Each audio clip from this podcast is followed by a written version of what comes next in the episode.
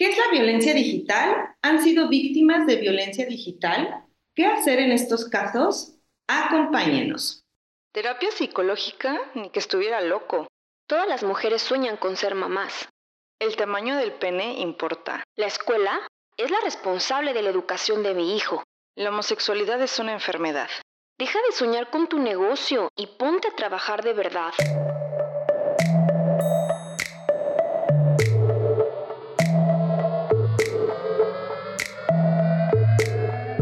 Te habla Georgina y Susana Sánchez. Con el fin de cuestionarnos y generar criterios propios, descubramos mitos y realidades sobre el amor, la nutrición, la sexualidad, las emociones, emprendimiento, educación y muchos temas más.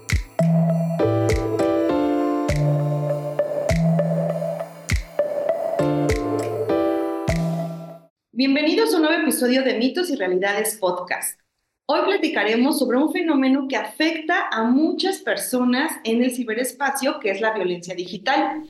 Y es que la web no solamente es un lugar donde se establecen conexiones, sino que también ha sido testigo y es testigo de muchos ataques digitales que afectan a las personas en cuanto a su dignidad, a la integridad e incluso en la seguridad. Hoy justo platicaremos algunos mitos sobre violencia digital y las diferentes formas en que este tipo de violencia se manifiesta y cómo podemos combatirla o tener un granito de arena para evitar este tipo de violencia. Al final del episodio, nuestra invitada nos compartirá algunos tips para construir un entorno digital seguro y respetuoso. Prepárense para recibir el día de hoy a Angie Contreras, ella es vocera del movimiento Vivas y Libres, que por cierto nos acompañó ya en otro episodio, en el episodio 73 sobre aborto, así que si no lo han escuchado, lo recomendamos para que lo escuchen. Está súper, súper bueno. Bienvenida Angie, qué gusto tenerte nuevamente con nosotras acá en Mitos y Realidades Podcast. Bienvenida Angie. Hola, muchísimas gracias, Susi Geo. Gracias por invitarme. Qué gusto iniciar año y iniciarlo con mitos y realidades. Y feliz de hablar de un tema que me encanta eh, y me apasiona, como lo es lo digital. Y en este caso, para hablar de violencia digital. Platícanos, ¿qué mitos vamos a revisar el día de hoy? El primer mito que vamos a revisar es el básico, que siendo el 2024, ahora sí ya oficialmente, siguen diciendo lo que es la violencia digital no es real. Y ese es un mito increíble que se siga mencionando porque las personas consideran que lo que sucede en Internet pues no existe. O es como si apagas el teléfono y todo lo que acabas de decir, hacer o enviar desapareciera. Y es aún más preocupante cuando hablamos de un tema de violencia, porque entonces se minimiza.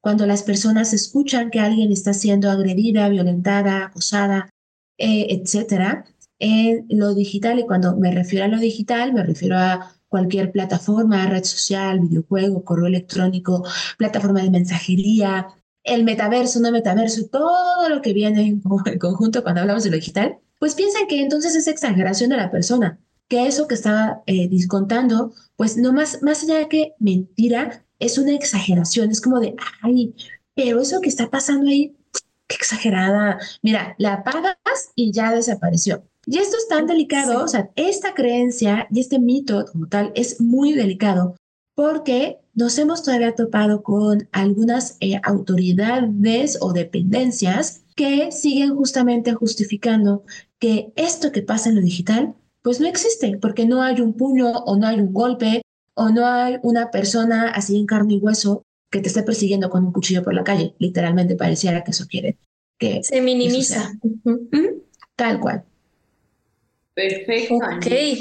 Y, por ejemplo, Angie, en, en, este caso que se minimiza la violencia digital, em, ¿hay alguna forma de, de poder eh, como comprobar que existe esta violencia digital, porque precisamente es lo que dices, oye, no hay una persona como tal enfrente o varias personas, o sí las hay, pero son un montón de perfiles en las redes que no, realmente no conoces a muchos de ellos, puede ser, pero ¿cómo podemos como hacerlo más tangible o hay, o, bueno, sí es tangible, pero ¿cómo podemos como contrarrestar esta parte?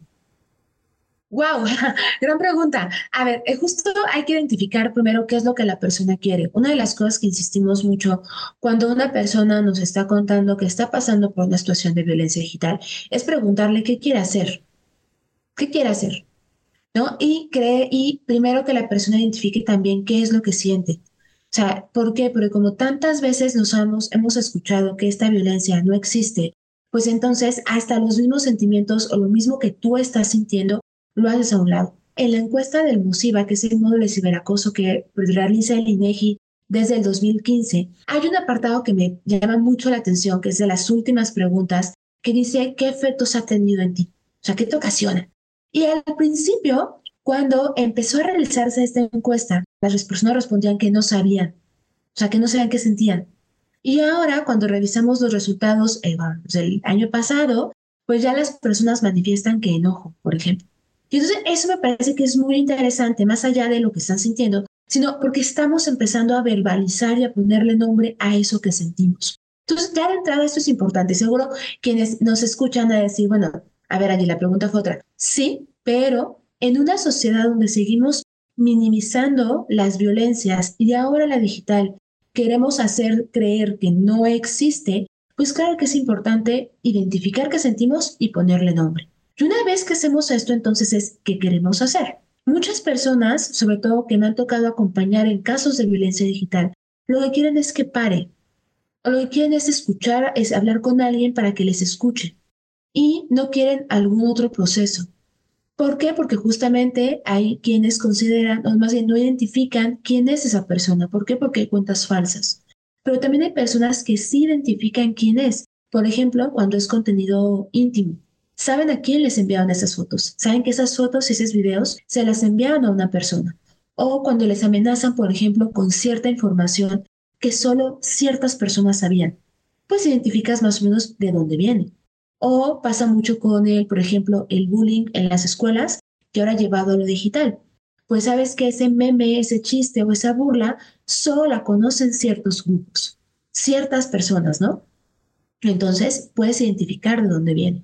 De ahí de entrada eso es importante. Al Estado, pensando en el trabajo de lo que le, le toca hacer al Estado, al Estado le toca escuchar a toda persona que está pasando por una situación de violencia, creerles, darles las opciones y, en su caso, investigar.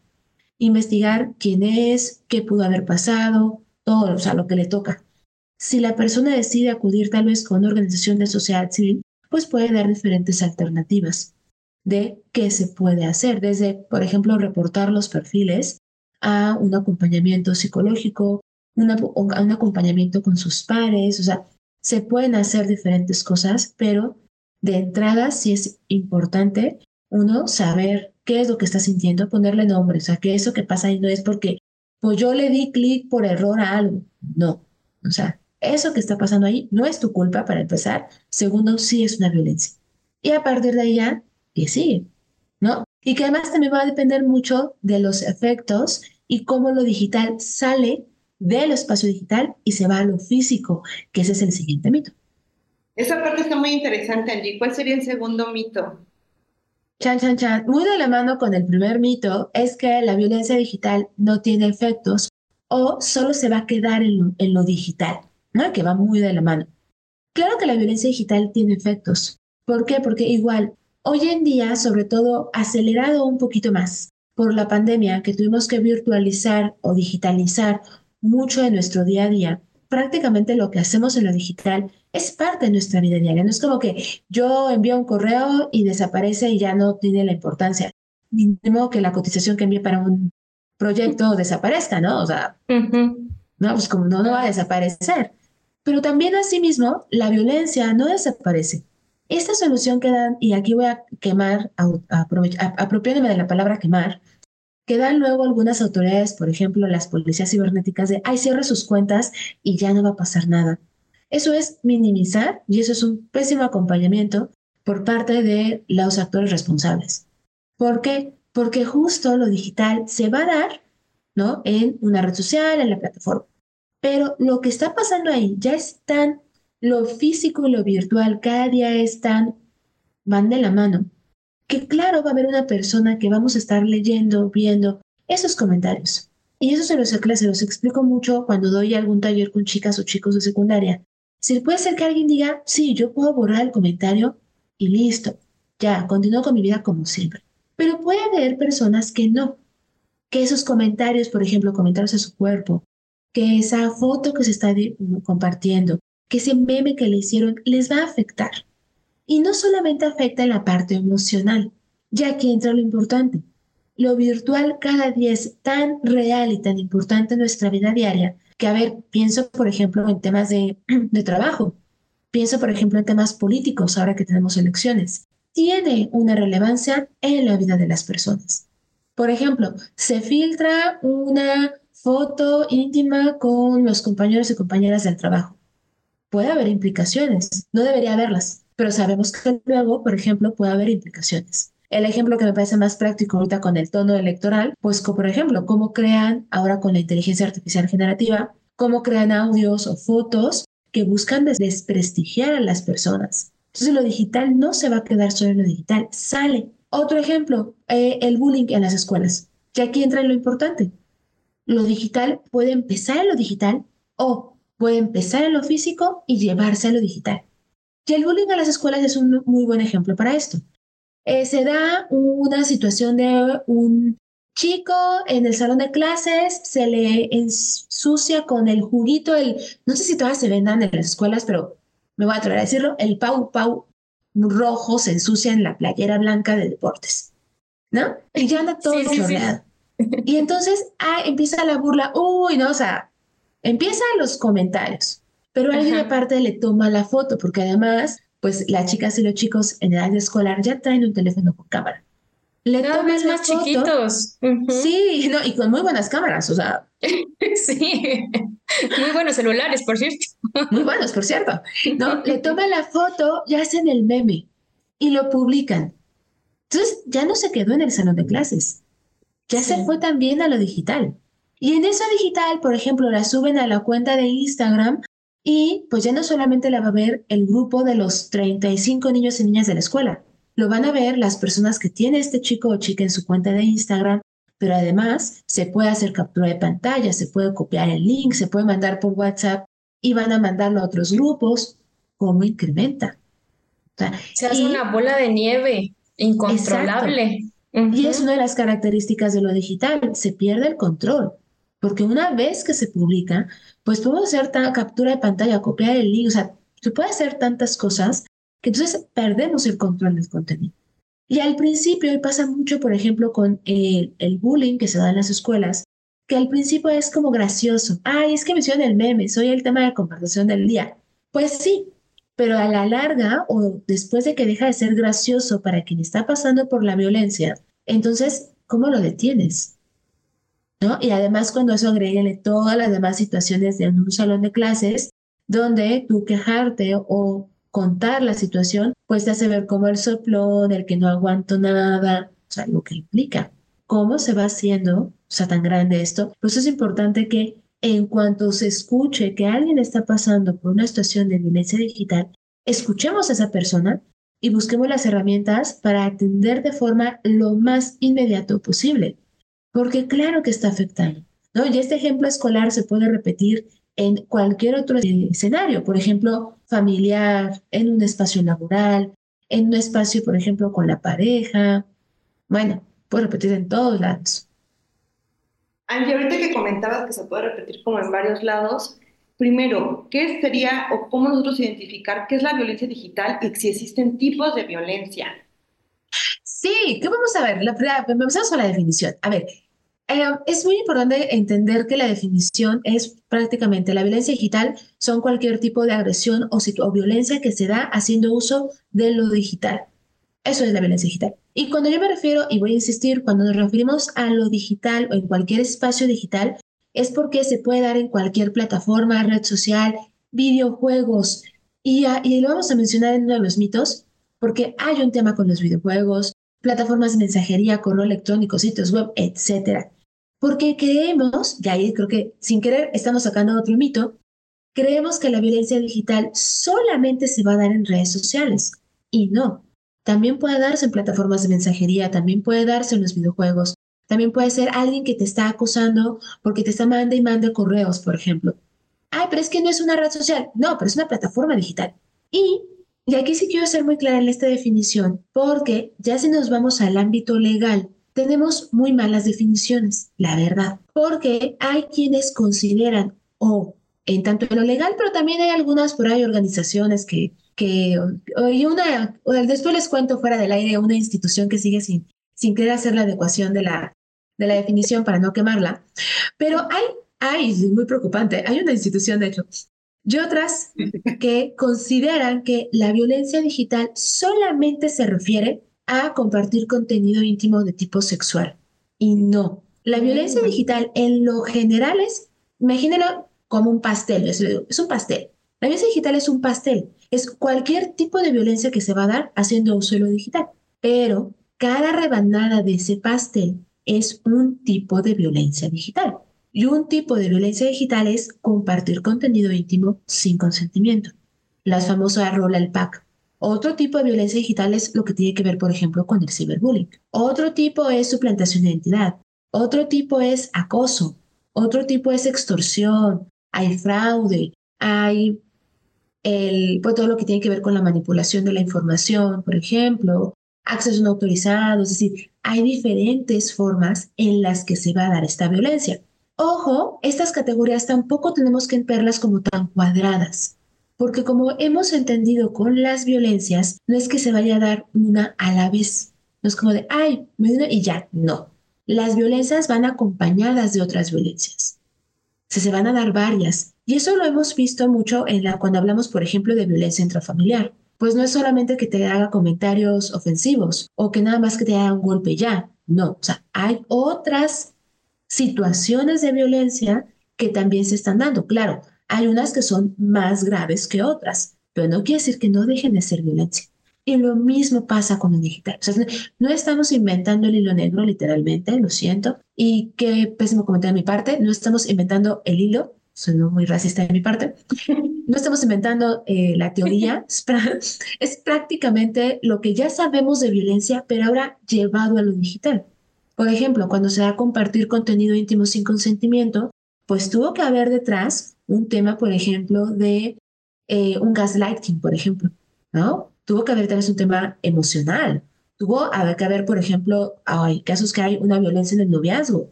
Perdón, ¿qué es gaslighting? Es, el gaslighting es un tipo de violencia, no tiene una traducción exacta al español, porque si lo traducimos al español es como gas de luz, y eso qué tiene que ver, ¿no? ¿Eso qué es? O sea, entonces esas palabras que se escuchan bien rebombantes en inglés, pero no tienen una traducción en español pero surge a partir de una película donde justamente se identifica, o sea, que le ponen este nombre. Prácticamente el gaslighting, esta manipulación que se está haciendo hacia la pareja o a la persona con la que te estás relacionando, está hacerla creer que no puede, minimizarla, manipularla, hacerla desconfiada, por ejemplo, ¿no? O que no tiene la capacidad para cuidarse, por ejemplo. Y tiene que ver mucho con la violencia psicológica, que además es, es también esta parte de aislarle, como tú no sabes hacer algo, entonces por eso no te quieren y yo soy la única persona que te quiere, entonces siempre tienes que estar conmigo. ¿no? Pero pues todo esto yo dije, no es como que se de la noche a la mañana, va poco a poquito. Y eso es un tipo, eso es como una, es como una violencia psicológica, pero más amplia, me parece, y que además es más tardado porque va poco a poco, ¿no? Van, van este, infundiendo estos mensajes poco a poco. Y lo que busca al final es, aislamiento, es el aislamiento de la persona y qué hace cuando trabajamos el tema de violencias en general. Pues claro, una persona, o sea, que ah, está, por ejemplo, eh, una mujer que está pasando por violencia intrafamiliar, es que ya regresó otra vez con su pareja. Pues sí, pero no es que regrese porque quiere, es porque hay toda una manipulación que cada vez que ella da un paso, va a haber otra cosa que va a hacerla retroceder otros dos. Y por eso ahí luego dicen, por ejemplo, las compañeras de los refugios que tienen a mujeres víctimas de violencia familiar, que pueden pasar hasta siete intentos antes de que salgan de una situación de violencia. Entonces, también el gaslighting se puede dar en lo digital. Esos comentarios, esta manipulación, también. Entonces, es importante hacer esa, esa aclaración de la, de la violencia y los tipos de violencia. Entonces, con estos ejemplos que Angie nos ha dado, claro que es evidente que existe la violencia digital. Es muy palpable, por ejemplo, cuando escuchamos estos casos de oye, eh, ya subieron mi pack o están rolando mis fotografías o me mandaron algún, no sé, un mensaje de texto de, oye, si no me depositas ahorita o el típico que se hace pasar por el banco, ¿no? no sé, hasta a grupos de WhatsApp de la nueva extorsión digital, etcétera, ¿no? Todo eso es súper real y lo vemos día con día. Entonces, sí, es evidente que existe la violencia digital, es real y con esto desmentimos el mito número uno. Es correcto. Yo creo que desmentimos los dos primeros, pero sí. Perfecto, sí. Porque justo decía Sandy, o sea, el, hecho de creer que no existe, puedes decir, total, no hay efectos, ¿no? O sea, si algo no existe, ¿qué efecto va a tener? Pero claro, entonces existe, que se generan los efectos y posteriormente esa violencia digital pasa al plano físico. Exacto.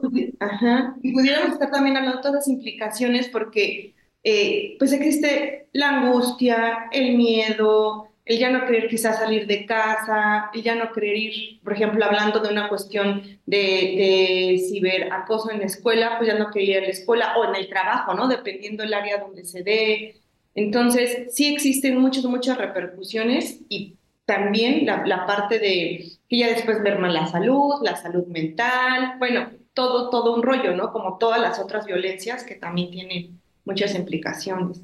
Totalmente, a ver, y lo delicado me parece de todo esto, bueno, todo es delicado, pero aquí en el 2000, eh, el año del, corrí el año del 2020, pero lo presentamos en el 2021, eh, hicimos una investigación justo con varias compañeras que fue, queríamos identificar los efectos, o sea, qué pasaba después de que las adolescentes mexicanas entre los 12 y los 17 años hayan pasado por violencia digital. ¿Qué pasaba? O sea, eso, era, era el, el, el, el mito, ¿no? ¿Qué pasa después, no? Y entonces una cosa que, que, que la verdad es que nos preocupó y que seguimos viendo es justamente que como tantas veces están escuchando estas chicas, y aquí hablo específicamente de chicas porque creo que todos los mitos muy importantes es hablar de la categoría de género, pero estas chicas como tantas veces estuvieron escuchando que esta violencia no era real, o cuando se acercaban a pedir ayuda a alguien, esa persona minimizó, las chicas no decidieron mejor no hacer nada. Y estuvieron durante un, un periodo de tiempo sin decir nada, pero con el miedo a lo que podría pasar. Wow. Y en esta entrevista, la verdad es que ahí justo nos movió mucho y creo que es uno de los procesos de entrevistas eh, que, que, más me ha movido a mí, porque me tocó entrevistar a varias, eh, la, la, la, investigación, quien guste se las podemos compartir, se llama Además Chidas en línea, por ahí aún encuentran el Instagram con los resultados que publicamos de la investigación. Eh, fue primero una, una encuesta y a partir de la encuesta pedimos que quien, a quien pudiéramos entrevistar, una entrevista semi-estructurada, anónima, etcétera, pues nos diera oportunidad. Y nos respondieron varias chicas. Pero a mí nos llamaba la atención que las chicas que nos habían respondido tenían entre 19 y 20 años, cuando nuestro grupo con el que queríamos trabajar era entre los 12 y los 17.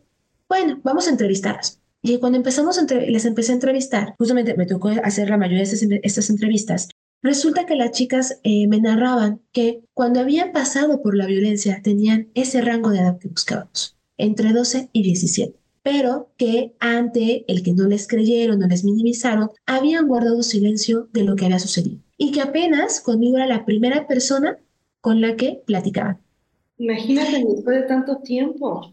Exacto. Y lo que implicaba, ¿no? O sea, ¿qué pasa cuando durante, había una chica que decía que había pasado por esta situación de violencia cuando tenía 16 años y ahora cuando yo la entrevistaba tenía ya, ese momento tenía 20. ¿Cuántos años se habían pasado?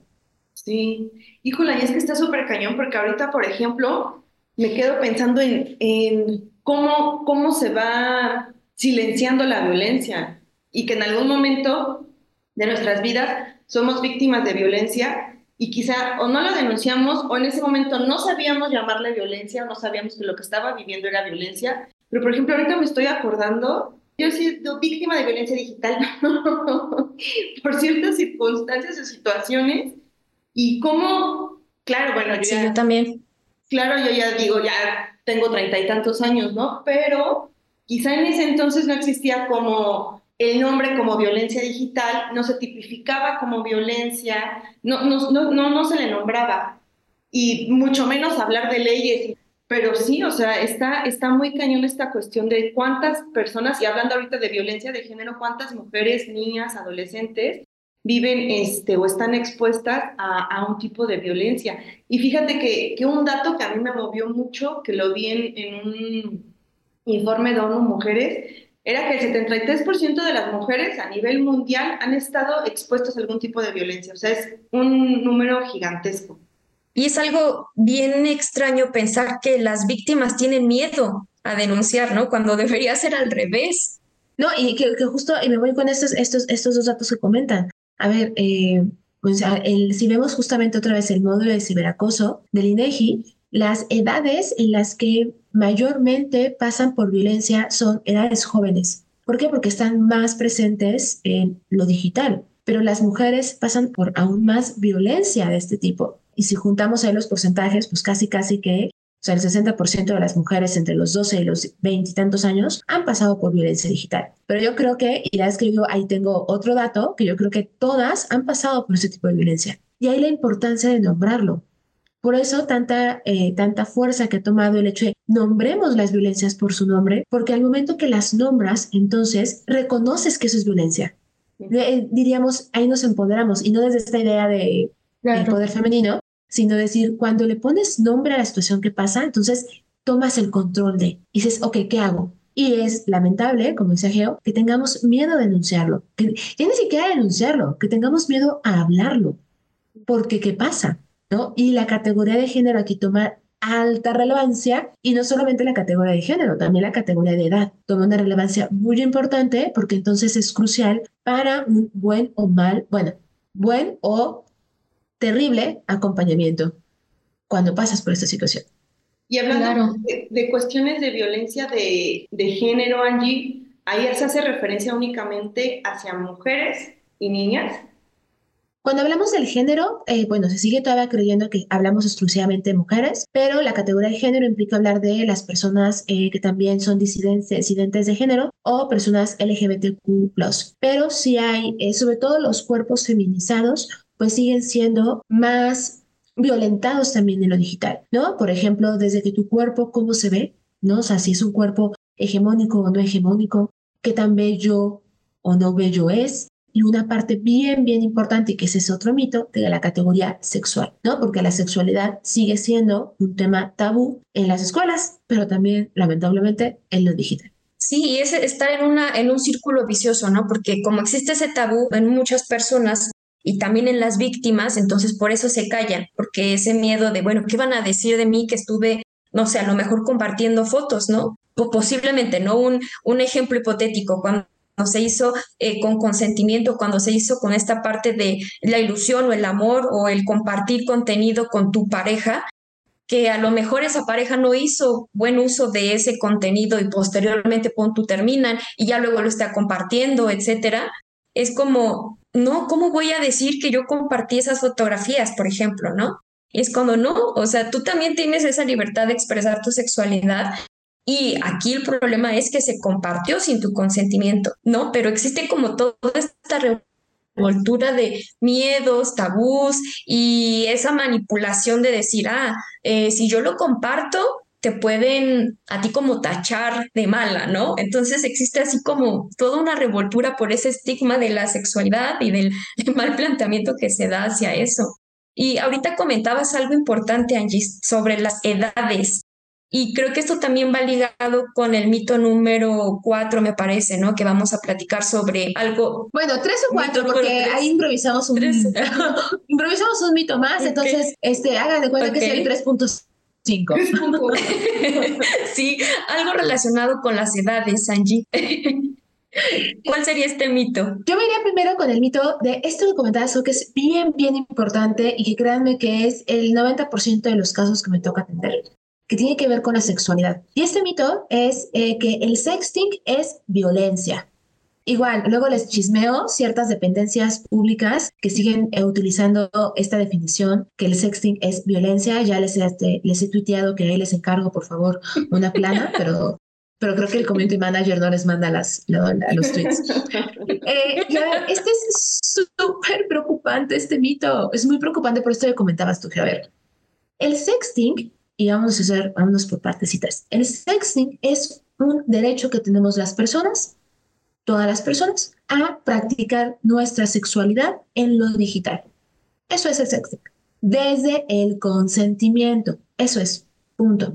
Y eso no es ningún delito. O sea, en ningún lado se ha dicho que practicar la sexualidad sea delito. Claro, hay sus, eh, la, única eh, categoría que tenemos cuando sí es delito es cuando la persona es menor de edad.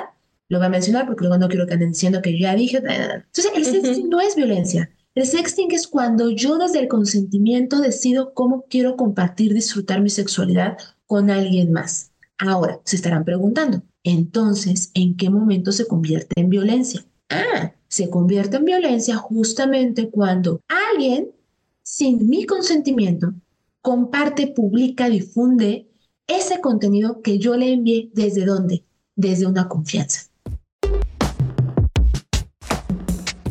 Recuerda que la forma en la que puedes ayudarnos para llegar a más personas y seguir generando este tipo de contenido es calificando el podcast y compartiendo los episodios. Y ojo, primero hablemos de la violencia. ¿Por qué no dije delito? ¿Por qué? Porque si bien en México tenemos ya casi en, todos los, en todos los estados, en los códigos penales locales tipificada la violencia a la intimidad sexual, cuando se comparte, y a nivel federal también, hay algunos que no lo tienen y hay unas definiciones muy malas que no nos ayudan mucho, ¿verdad? Entonces, primero es violencia. Cuando la persona está pasando por esta situación de violencia digital, primero es violencia. Si decide iniciar algún proceso legal, entonces es delito. ¿Por qué? Porque yo decido entonces iniciar un proceso y ya es un delito. Si no quiere hacer este proceso de ir a poner la denuncia, eso está bien, yo no puedo obligarla, porque también es todo un procedimiento. Entonces, claro que ya esto, ¿cómo le llamamos a esto? Se. Entonces, a ver, allí, si el sexting es el derecho, ¿cómo se llama la violencia? Ah, bueno. Si es más largo, lo siento, aún no encontramos una palabra cortita, pues seguimos trabajando eso. Pero es el compartir contenido íntimo no consensuado o compartir contenido íntimo sin consentimiento. Cualquiera de las dos palabras está bien. Es muy larga, lo sé, disculpen, no, el equipo de marketing aún no encuentra una categoría, una forma más atractiva de, de reducir todo esto, pero así se llama, ¿no? En los códigos, y aquí ya que le interese la parte penal, bueno, en los códigos de los estados, no, casi en algunos está como violencia de la intimidad. Hay, hubo un estado, también no lo vamos a quemar aquí, pero hubo un estado que decidió tipificarlo como sexting, ya cambió la reforma, gracias. No, pero. Aunque no sea el mío, Angie. No, no, no, de hecho no. De hecho está más al norte. Ah, no, no, no, no, creo que no, está más al norte, está más al norte. Este, entonces, eso es. Y aquí, ¿y por qué es muy preocupante este mito? Porque imagínense, entonces, cualquier persona que decida practicar su sexualidad, pues está haciendo un delito. No, el delito es esa, y además también no sé ustedes, a ver, seguramente han visto en redes sociales, nos hemos enterado de que alguien ya filtró las fotos de la expareja o de la pareja. Y siempre es, ¡Ah! ¿ya te enteraste que fulanita sale unas fotos o unas poses que no sé qué? ¡Ah! ¿No? Chismecito, ¿no? Sí. Pero nadie se pregunta, oigan, ¿quién filtró las fotos de? O sea, y además, la categoría de género, por eso que es bien importante, porque entonces la culpa en quién recae en ella porque las compartió. La culpa recae en ella por haber cedido a sus instintos románticos y haber compartido esto. Oye, ella estaba disfrutando de su sexualidad. Claro, es que ¿por qué lo mandaba? Yo aquí les, voy a poner a las personas que nos escuchan el siguiente juego, que es reveladorcísimo. ¿no? Cuando son de los talleres, con, sobre todo con este juego con secundarias o prepas, es maravilloso. Eh, les digo, a ver, les cuento, yo me pongo a cada tipo a contar un stand-up y les cuento acá la historia, ¿no? De mi amiga que estaba en la Feria Nacional de San Marcos, porque obvio, ¿no? Este, y conoció a la persona y se empezaron a comunicar por chat y que todo bien chido. Y esa persona le empieza a pedir fotos. Ah, ¿por qué no? Se la pasaron bien, empieza a compartírselas. Pero deja de contestarle. Ah, bueno, pues seguramente está trabajando, bañándose en la feria. Tomas a la cheve, no sé. Pero de rato resulta que le empiezan a llegar notificaciones que la están etiquetando o que sus familiares y amistades le están mandando las capturas de pantalla de que esas fotos que ya había compartido están publicadas en una cuenta que se llama Las quemadas de Aguascalientes. Y entonces les digo, a ver, después de esta historia, ¿de quién fue la culpa? de quién fue la culpa. Entonces les digo, les, les digo, a ver, por favor, a ver, ahora sí que a la chaviza, pues no sé, para sacar la chaborruco que llevo dentro, digo, pónganse de pie, por favor, quienes consideren, y aquí viene la jiribilla, o sea, tiene, todo esto tiene una intencionalidad. Digo, a ver, pónganse de pie quienes consideren que la culpa es de mi amiga, porque además siempre hago que es mi amiga la persona. Y ya se ponen de pie, ¿no? Y ahí se pone de pie el 90% de los grupos. Y esta estadística no me falla en todas las escuelas a las que voy. Wow. La mayoría de los que se ponen de pie son los chicos y algunas de las chicas. Luego, ok, mi amiga, siéntense, gracias. A ver, ahora pónganse de pie quienes consideran que la culpa es del vato. Y quienes se ponen de pie son las chicas. Y a mí me encanta ver que cada día más chicas se ponen de pie. Y aparte están enojadas, se enojan con la historia. Y luego, ok, a ver. Sí, claro. Sí, ¿Quién considera que la culpa es de, ambas, de ambas personas? Ya, maestra, nos hubiera dicho eso al principio, porque no la condición es que no puede levantarse dos veces. No, no, nos hubiera dicho. No, pues la que, la que lleva el juego soy yo. A ver, ¿por qué? Entonces, cuando empezamos justo, digo, a ver, es el 90% quien considera que la culpa es de ella. Entonces, cuando empezamos a ver por qué, ¿por qué se levantaron en una y no en otra? A ver. Y entonces, justo los argumentos es, es que ya para qué se los envía. Ahí andaba de Cusca, ¿no? Ah, es que. Entonces, es culparla a ella. Y Cusca es leve. Ay, no, Cusca sí, no, no, no, es que estamos en la familia. No, no puedo decir para Sí, claro. No nos vaya a censurar Spotify. es como de, a ver, o sea, están culpándola a ella. Es que, ¿por qué? Es que si aún así, hay, hubo un chico que me decía, es que, pues si él estaba insistiendo, pues ella es más fuerte, que no se deje. Y es como, a ver, ¿qué pasa detrás de esto? Sí. Y las chicas, claro, que comentaban, las que decían que había sido culpa de él, pues justamente decían, es que había confianza, es que confío en él. Y con esto no quiero decir que no, practique, no practiquemos el sexting. Claro que podemos practicar nuestra sexualidad desde lo digital. Hicimos una, las, la, la, regla, acuérdense de la regla, las 6C del sexting seguro, que yo creo que va a ser 7, tengo que actualizarlo por ahí, que entre, entre acordémonos, ¿podemos practicar sexting? Sí. Pero acordamos que tenemos que conocer a la persona. O sea, lo siento por matar, bueno, matar estos primeros encuentros, pero pues primero nuestra seguridad. Entonces hay que conocer a la persona, tiene que haber comunicación, tiene que haber confianza, tiene que haber consentimiento. Tenemos que tener canales seguros para compartir este contenido. Tiene que haber justamente una conversación. Y la séptima es creatividad. Porque entonces también puedes, vas a mandar esta foto, pero pues por ejemplo, te pones el antifaz, te pones la máscara, juegas con la iluminación. O sea, ¿cómo puedo disfrutar, pero que mi imagen esté segura? Sí. Y hablarles también principalmente a ellos. O sea, si te mandan esta foto es para ti, no es para que la captures, hagas captura de pantalla o descargas la foto y la estés presumiendo o la estés vendiendo o cuando terminen o truenen eh, la vayas a quemar a redes sociales, porque claramente es porque los cuerpos de las mujeres expuestos siguen cargando con más violencia. Sí, claro. Y también tiene parte cultural, o sea, ¿qué pasa detrás de la, de la educación hacia directamente hacia los hombres o así a los heteros? de, esta parte de, um, bueno, ya tengo el paquete o la foto de la, de la chica, es un trofeo. Entonces yo lo voy a presumir y ahí es donde empiezo a compartir, empiezo a pasarlo por todos lados y tiene que ver con esta parte cultural. Y también el ver todavía la sexualidad con este morbo, porque yo creo que si la sexualidad no se viera de una forma tan morbosa, pues decir, ah, pues sí, es un cuerpo más desnudo, es un cuerpo más erotizado, no lo sé, pero hasta ahí, ¿no? Pero existe toda esta, toda esta distorsión de la sexualidad y de cómo puedo todavía mofarme de la sexualidad y sobre todo el dañar a una persona con algo que es tan, tan bonito también aquí existe la poca empatía, ¿no? De, oye, lo voy a compartir sin tener en cuenta la repercusión que puede existir al compartirlo con mis compañeros, con mis grupos de WhatsApp, etcétera. Y esto también existe en las propias mujeres, ¿no? Porque yo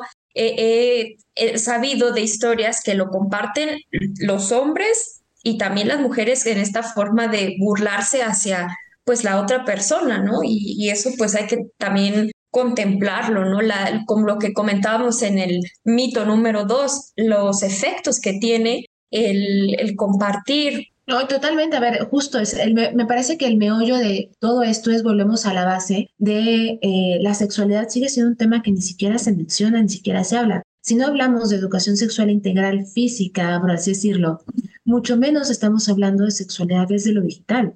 O sea, porque aparte la negamos y estamos, eh, me parece que la idea o la forma en la que hemos buscado atenuar o reducir es la práctica de la prohibición. No lo hagas y así se resuelve. Pues no. O sea, la realidad es que los chicos y chicas de secundaria ya practican el sexting porque es su primer acercamiento a la sexualidad. O sea, y miren que he recorrido casi todas las secundarias en Aguascalientes lo practican. O sea, no vengan a decir que lo practican, ¿no? Más o menos lo practican. Pero es preferible decirles cómo te da una práctica lo más segura posible a decirles no lo hagas, porque ¿qué pasa cuando a una adolescencia le dices no lo hagas? O sea, yo prefiero que lo hagan y tengan confianza, exacto, en contarme lo que pasa, a que justo pasen durante cuánto tiempo sin decirlo por miedo a lo que me, me van a regañar. Pero además también, aunque si bien también los hombres pasan por este tipo de violencia, porque sea, las violencias digitales no son exclusivas de las mujeres. Sí es muy interesante ver cómo cambia y cómo la sociedad lo ve diferente si es un cuerpo feminizado a cuando es un cuerpo masculinizado.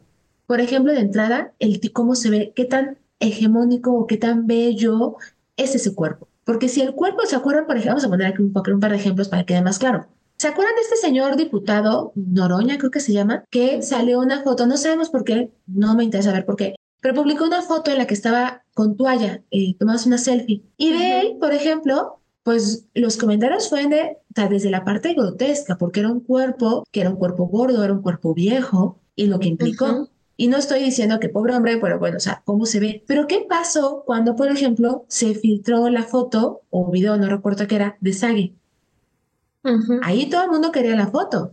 Ah, es que no, o sea, y piensa en él, cuando se filtra una foto de cualquier persona que sea musculoso, guapo, atractivo, ¿no? Que dice, ah, no, de él sí lo quiero. Ay, sí, no, quirólenlo. Sí. Pero cuando se da con las mujeres, aunque sea un, hay aparte uno, qué tan bello o no bello es el cuerpo, pero aún así se va a dar este escrutinio a por qué lo hizo, porque ella estaba, todo lo que ya hemos, estuvimos repitiendo, se dice. A Sage le dieron comerciales, a Sage le dieron anuncios, Sage estaba además esa vez, estaba un torneo de fútbol, no me acuerdo cuál era, Ahí, por favor, nos, nos, dicen cuál era.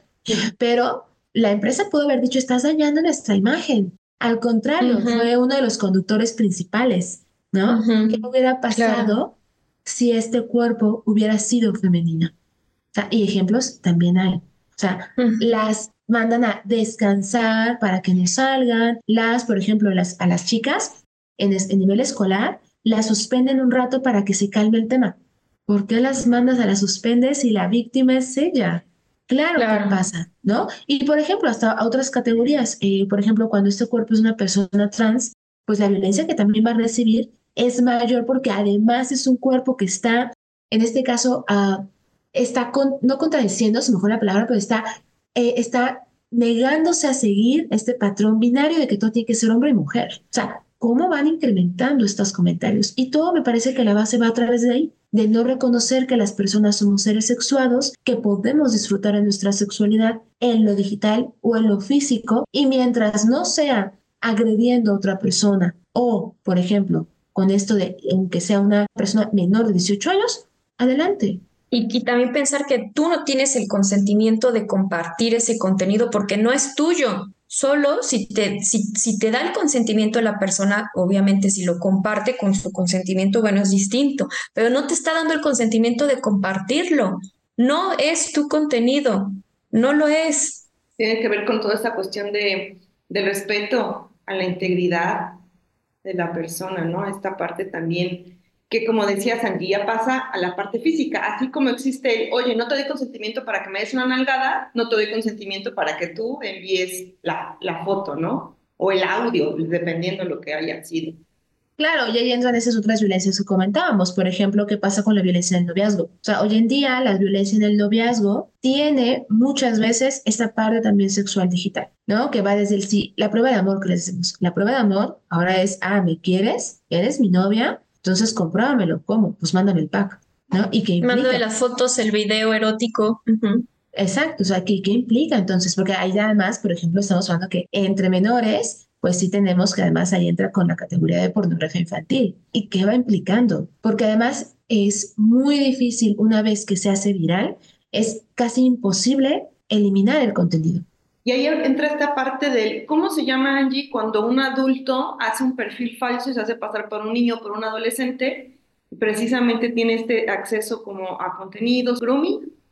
exacto, y que es ahí entre, entre, los tipos, el grooming, por ejemplo, ¿no? Y que ahí entra el tema que decíamos de las edades. En las, eh, las infancias, sobre todo, niñas, niños, adolescentes también, eh, tenemos lo que es el grooming, que es hacerte pasar por alguien. O sea, creas un perfil, lo haces pasar por alguien que es de la edad de quien buscas, ¿no? Directamente contactar. Pero además el grooming es muy tardado, o sea, no es como que de repente ya se da ya, no, porque busca hacerte ganar la confianza busca ganarte la confianza de la persona, que te gustan las mismas cosas, que te tienen los mismos intereses. Por ejemplo, ¿por qué incrementó en pandemia? Porque entonces con el aislamiento físico que tuvieron las infancias y las adolescencias, pues ¿Con quién compartían las infancias y las adolescencias su sentir? Pues con alguien que les escribía desde lo digital. ¿Qué, ¿Y qué busca? O sea, más allá del contacto, y aquí es importante, o sí, el contactar a la infancia si no te pasar por alguien, claro que está mal.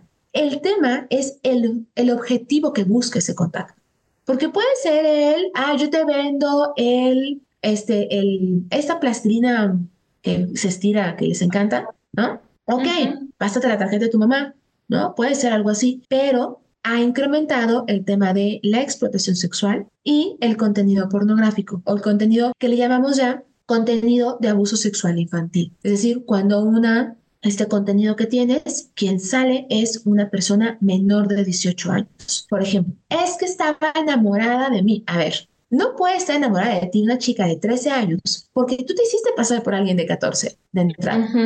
Pero además hubo un tema, ok, tal vez sí le dijiste la verdad, que tenías 18. Sí, pero hubo una manipulación con el fin de sacar algo, que es que, pues estas fotos, por ejemplo, o videos. Por eso, una de las recomendaciones a personas adultas, madres, padres o personas que están al cuidado de infancias y adolescencias es que observemos con quién se está comunicando nuestra hija o hijo, por ejemplo. Sí, y hay un factor es que el aislamiento, ¿no? Se aísla a escribir o a responder estos mensajes.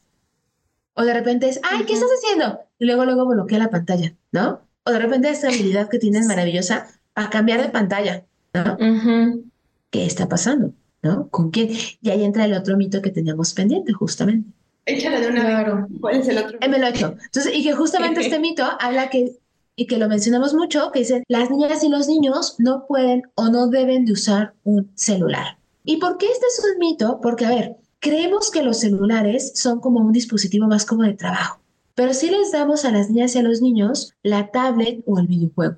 ¿no? Pensemos en... Sí, sí, sí. Ahora la tan más sencillito. ¿Qué les regalaron a las niñas, niños ahora en Navidad o Día de Reyes, no? Depende de quién haya llegado. ¿no? El videojuego, la tablet, el Switch. Celular. Exacto. Porque ah, es que es un juego, ¿no? Creemos que los videojuegos son eso, un juego. Y ese juego es inocente, no va a pasar nada. Pero lo que se ha visto es que el primer contacto que tienen las infancias y adolescencias para la violencia es desde los videojuegos. Y que en el mismo videojuego se dan también ya situaciones de violencia. Que va desde él, no me quisieron juntar porque mi personaje es femenino. O me lo mataron luego, luego a mi avatar porque las niñas no sabemos jugar, ¿no? Que eso se está dando muy común. O el eh, insultarte, o el estafarte, ¿no? O también, ah, es que jugamos bien chido, vamos a platicar a otro lado. Ah, ok, te paso mi WhatsApp porque además las infancias tienen WhatsApp. ¿Por qué? Hijo, llego tarde a, a la escuela. Tienen WhatsApp. No tendrán alguna red social, pero tienen WhatsApp. ¿Por qué? Para la comunicación. Y entonces seguramente si alguna que está escuchando aquí es mamá o papá, ya está pensando en cerrar todo y quemar todo, no lo cierren ni lo queme todo. Porque las niñas y los niños tienen derechos digitales. La Ley de Acceso a los Derechos de las Niñas, Niños y Adolescentes a nivel nacional y en lo local considera que tienen derecho al acceso a la tecnología. Pero aquí van a decirme, hey, pero pues mamá, papá, el derecho de los tutores, oh, ¿qué creen? La Corte hizo una, una, una explicación muy interesante. Resulta, porque obviamente Aguascalientes no puede quedarse atrás, un papá de Aguascalientes por allá del 2016 más o menos, se le ocurrió decir que esa ley lo violentaba como papá. Es que yo no estoy obligado a darle a mi hija en este caso era una hija, un teléfono, no están obligando a... Y la corte le dijo, a ver, señor, o sea, sí, pero no. ¿Por qué? Porque su hija tiene derechos y no le podemos quitar los derechos de su hija de entrada. Segundo, no estamos obligándolo. Aquí entra la participación y yo lo nombro como la corresponsabilidad que tenemos las personas adultas, en este caso específico, madres y padres. porque su trabajo como tutor es identificar en qué momento es el mejor para que su hija tenga acceso a, esta, a estas tecnologías. Hay quienes decían, no sé si se acuerdan ustedes, que decían, de los 0 a los 3 años, el desarrollo y el aprendizaje del niño y la niña tiene que ser así. Luego de los 3 a los, así, ¿no? Muy marcadas las categorías. Yo, bueno, yo no soy madre, pero me acuerdo que mis amigas que son madres era, es que si no gatea en esto ya está mal. Ahora le hablamos, ¿no? Ya no, ya los, no hay tan estricto estos edades porque ahora hablamos de la progresividad y la autonomía progresiva de las niñas y de los niños, que el desarrollo es distinto por muchísimos factores. Y eso mismo, esa autonomía progresiva y ese desarrollo progresivo también tiene que ver en lo digital. Si yo identifico que mi hija tiene, eh, plática conmigo, hay confianza, le sabe lo digital, o sea, hay ciertos elementos, le voy a dar el teléfono. Le voy a empezar a, a darse, ok, bueno, ahí te va el videojuego. Pero si veo que no, pues entonces también vamos a ver cómo. El tema es que nos cerramos en decir no pueden y volvemos a lo que decía con las adolescencias. ¿Qué pasa cuando se los negamos? Cuando además hoy en día las niñas y los adolescentes y las adolescencias tienen contacto con lo digital en todos lados. Tal vez yo le voy a negar el teléfono, pero en la escuela le presta el teléfono a su amiguita. O cuando va a casa de la compañerita a hacer la tarea, le prestan la computadora o tal vez yo, mamá y papá, no le presto el teléfono, pero la tía Barbera, yo soy la tía Barbera, le presta el teléfono, ¿no? Entonces, sí. ¿qué hacemos? No nos podemos, no les podemos aislar. Y hay otro factor que es importante que tomemos en cuenta. Esta necesidad de pertenencia que tienen las infancias y las adolescencias. Porque en el salón de clases ya están hablando del video de Jerry Moa y están hablando de lo que pasó con Milos, están hablando de ahora qué significa coquete y que están, están hablando de eso. Y si tú no, sabes, no entiendes de qué te estás hablando, va a haber un aislamiento. Queremos pertenecer también a esos grupos. Entonces, es preferible la confianza y la comunicación y que hablemos y le pongamos nombre a estos riesgos y violencias y generemos estrategias con ellas y con ellos. De, oye, si te pasa algo, dime, avísame. Hay quienes me dicen, es que hay un montón de estas herramientas de control parental, de revisarles el teléfono. A ver, Podemos implementar todas esas herramientas que quieran. Se las pueden poner, las póngalas, no pasa nada.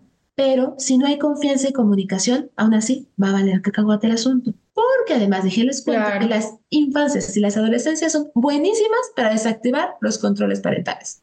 Sí, claro. Totalmente.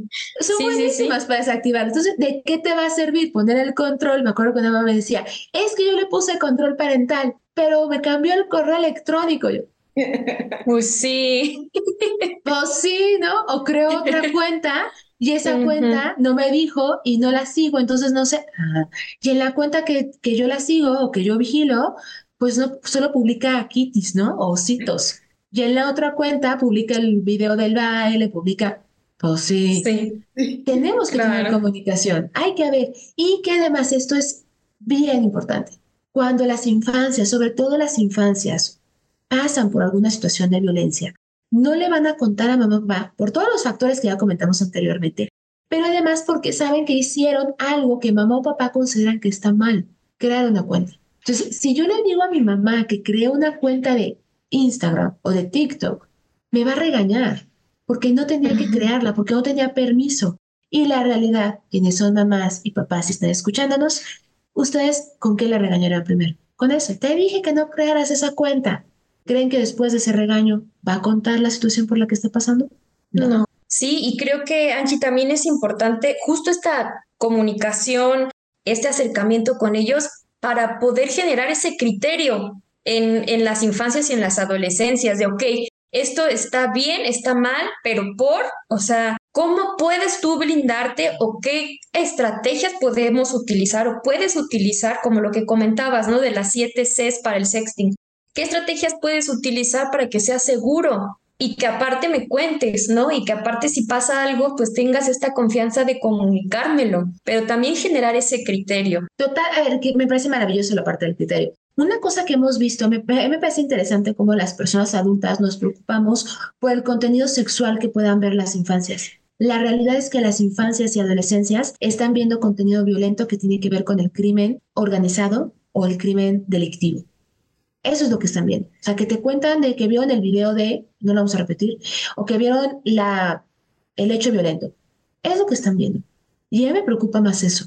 Hicimos, y, ahí viene el corte comercial, eh, hicimos, tenemos en, la página de Cultivando Género AC.org, que es una organización con la que también colaboro, ahí tenemos de descarga gratuita unos manuales muy bonitos, que, y digo bonitos porque aparte están bonitos visualmente, pero con muy buena información. Y hay un manual que es para madres y padres. Y ahí les damos algunos tips de justo cómo puedes tú tener este acercamiento. Por ejemplo, el conocer las redes, hasta respetar el tema de las redes, el tema del el criterio, ¿no? O sea, el que tenga tu hija o hijo un teléfono, puedes empezar a ver como, a ver, que ¿por qué te gusta Ricky Limón, no?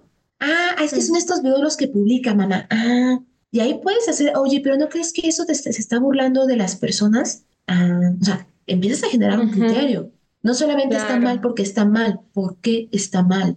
¿no? Sí. Eh, eso es importante. El hacer redes, y algo bien importante. Creemos que las maternidades son exclusivamente para las madres. Y digo maternidades porque además en este trabajo de cuidados, quienes se encargan de los cuidados de las infancias siguen siendo prioritariamente las mamás. Hagan equipo. Ustedes identifiquen quién es esa persona, la persona chévere, ¿no? Me escucho mucha barroca, pero quién es esa persona en la que tu hija o hijo confía para contarle lo que a ti no te cuenta.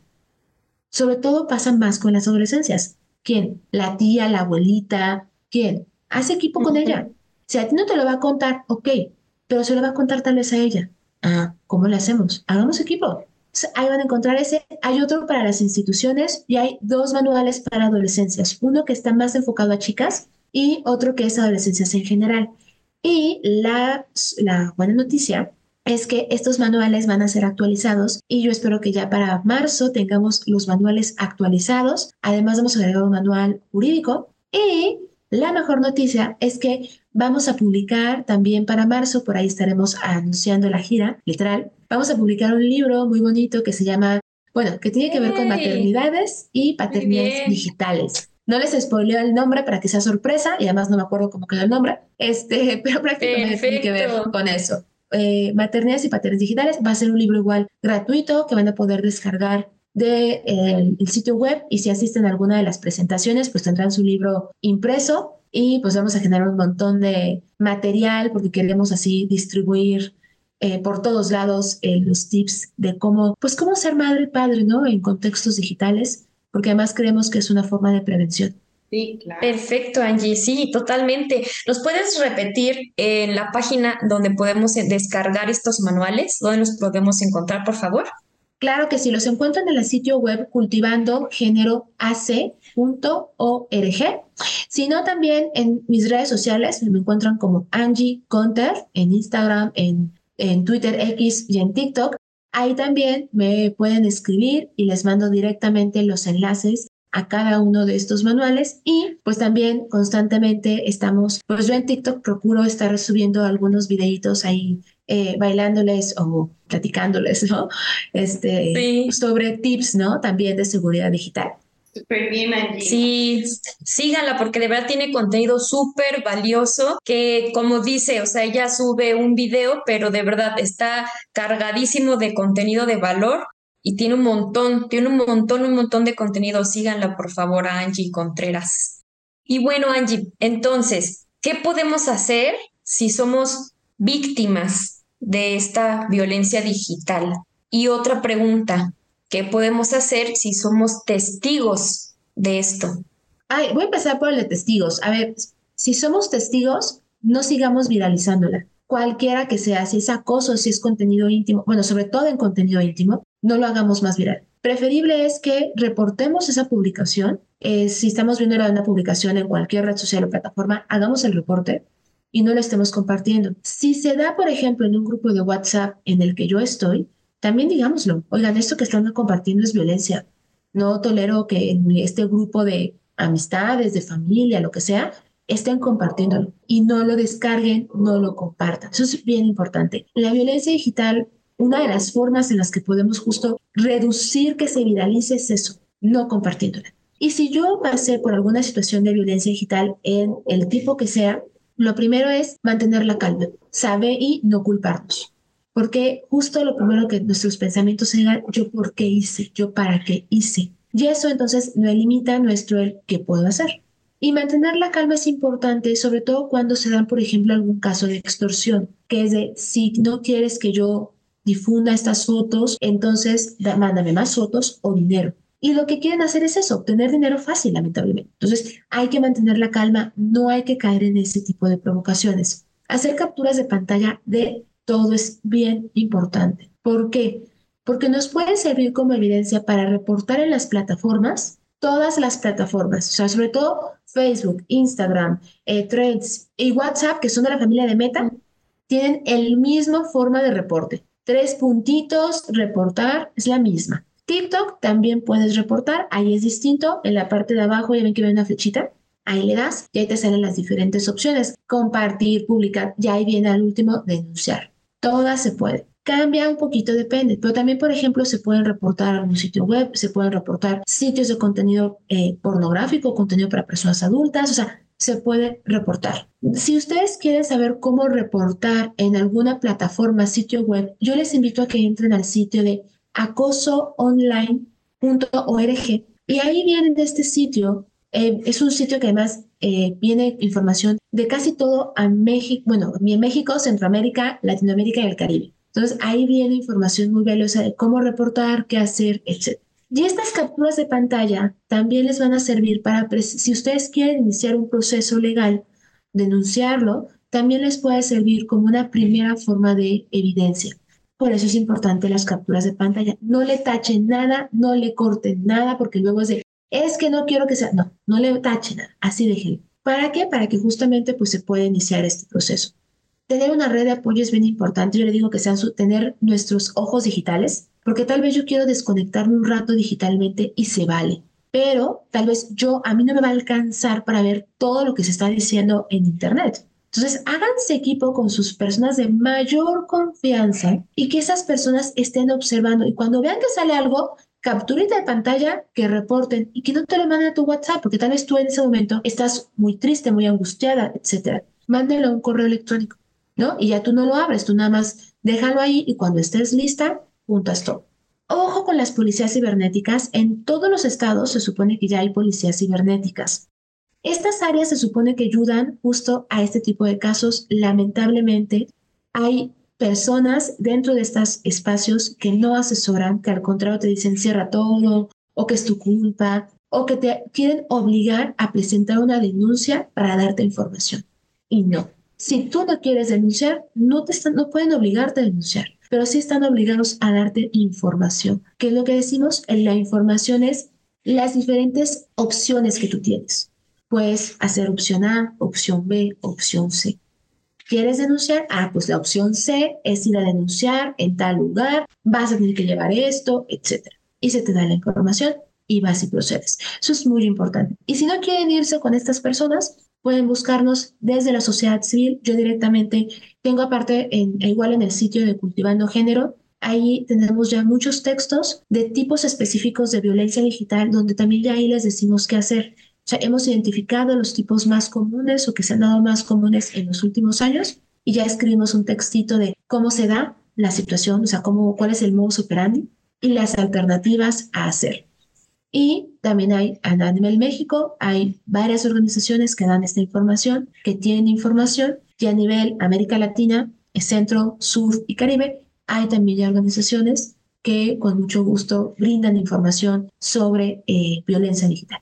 Vamos a anotar todas las ligas que nos compartiste, Angie, en los comentarios, por si alguno de ustedes que nos esté escuchando desea visitarlas, van, van a estar en los comentarios del episodio. Y bueno, con esto nos vamos a los tips de este capítulo.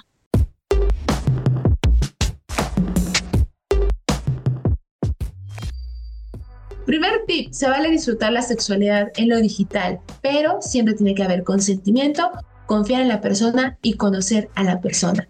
Segundo, el no es no también en lo digital. Si yo no quiero sextear, es no. Nadie me puede obligar a sextear si yo no quiero. Tercero, y que es un basiquísimo, cambien sus contraseñas. Una contraseña segura ayuda y hay que tener por cada red social que tengamos una contraseña distinta y que tenga al menos números, letras y algún signo, ¿no? Guión bajito, guion bajo, asterisco, etcétera, ¿no? Importante. Cuarto, no abran links que no conocen. Si alguien mandó un link diciendo, te acabas de ganar una rifa, te acabas de ganar un viaje a Cancún, no lo abran. Si no, no lo abran, porque entonces puede justamente esa persona querer que pues mi información.